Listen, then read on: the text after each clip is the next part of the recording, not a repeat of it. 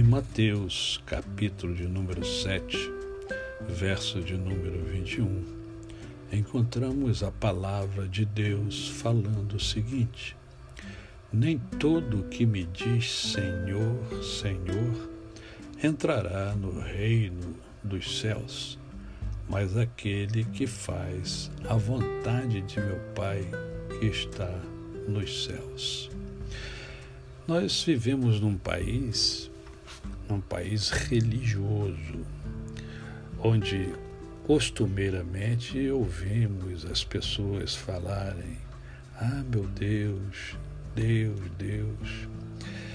Diferentemente dos judeus, que quase não falam Yahvé, nós falamos no cotidiano inúmeras vezes, chamamos e falamos a palavra Deus.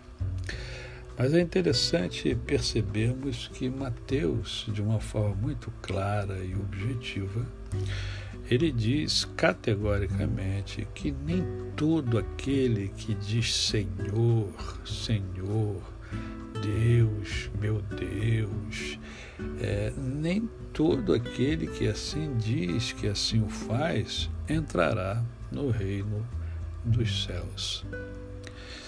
Então, quem é que entrará no reino dos céus? Aquele que faz a vontade de Deus, a vontade do Senhor. E qual é a vontade do Senhor? A vontade do Senhor está descrita nas Sagradas Escrituras. Daí, o Senhor Jesus, em outra ocasião, chamar a atenção dos seus discípulos é, que é preciso examinar as Escrituras, porque julgamos ter nelas a vida eterna, e são elas que dele mesmo, do Senhor Jesus, testificam. Fica então a lição para mim e para você.